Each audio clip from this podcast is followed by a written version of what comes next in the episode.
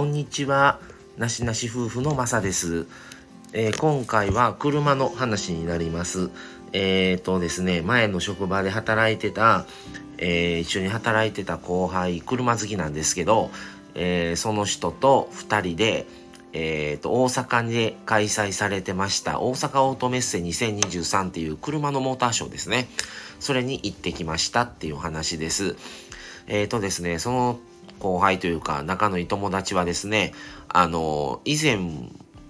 から、まあお互い車が好きということが判明してから、仕事も今それぞれ別の、二人ともそこは辞めて別のとこで働いてるんですけど、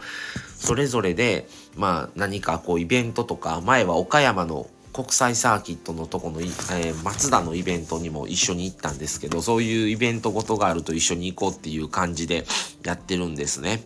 で、今回、まあ、過去配信でもお伝えしたんですけども、あの、僕らなしなし夫婦は、あの、鈴木ソリオを、えー購入して乗り換えたので、今回は、彼も彼で、あの、マツダ2っていう、もともとデミオやった車なんですけど、そのマツダ2を乗ってるんですが、あの、岡山はそれで行ったんですけど、今回は僕の車の、えーソリオで行ってきました。で、割とね、大阪ですけど1時間半ぐらいかな？で、着くのはいいんですけど、もう高速降りて、ちょっと走ってたら、もう駐車場満車言って、その時間9時ぐらいなんですけど、9時過ぎだから1時間半かかってないんかな ?9 時過ぎぐらいやってなったんですが、もういっぱいで別の駐車場誘導されて、そっからぐるーっとね、建物の周、その立体というか、4階建てか5階建てぐらいの駐車場やったんですけど、ぐるー回って、それでまた入ってからも、なかなか止める場所なくって、5階やって4階に止めたんかな？止めて、で、もうその時点で車止めるだけでも40分ぐらいかかってたのかな？で、そっから、あの会場まで歩いて10分、15分、15分はかからないか、ぐらい歩いて、着いたはいいんですけど、もうすごい人で、それでまたそっから、それはもう空いてる時間なんですよ。空いてるにもか、も、かかわらず、すごい、時間、あの、人数の方がおられて、そっからまたね、切符切っ、あの、前売り券買って行ってたんですけど、切符切って入るまでだけでもまた45分ぐらいかかって、なかなかな、あれでしたね。で、入って、それでまあ、えっ、ともう、ちょっと1号館からまあ、まず見ていこうということで、入ったら、もうまず、その時点で11時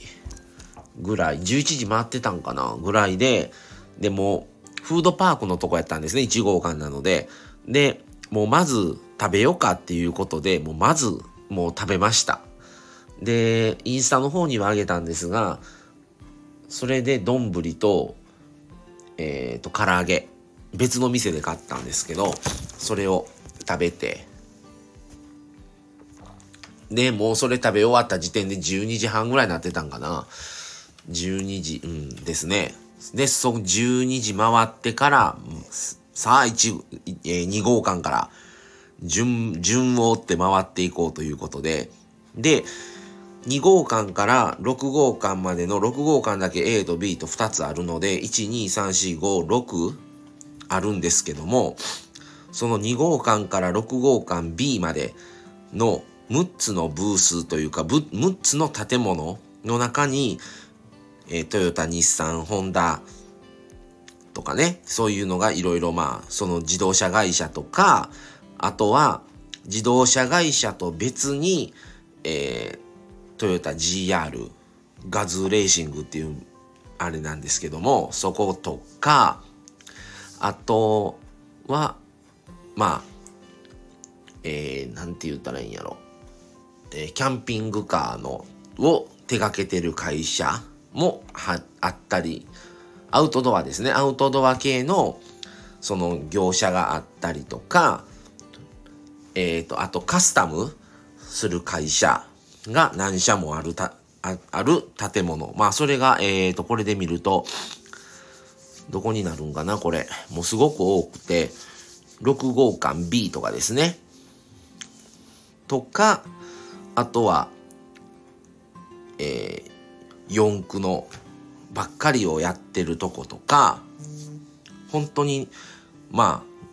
あ2から6までいろんな会社企業が入ってましたでえー、それを一個ずつ見ていってっていう感じですね。うん、もうすんごい人やったので余計に時間かかったとは思うんです。で、外でもね、えっ、と、FM 大阪、FM802 なんですけど、の DJ さんが司会をされてて、えー、ライブもされてたりとか、で、曜日よってね、10日、11日、12日、3日間あったんですけど、その3日間でも、DJ さんも違う。で、えー、ゲストというか、そのね、アーティストの方も3日間とも違うっていう感じでした。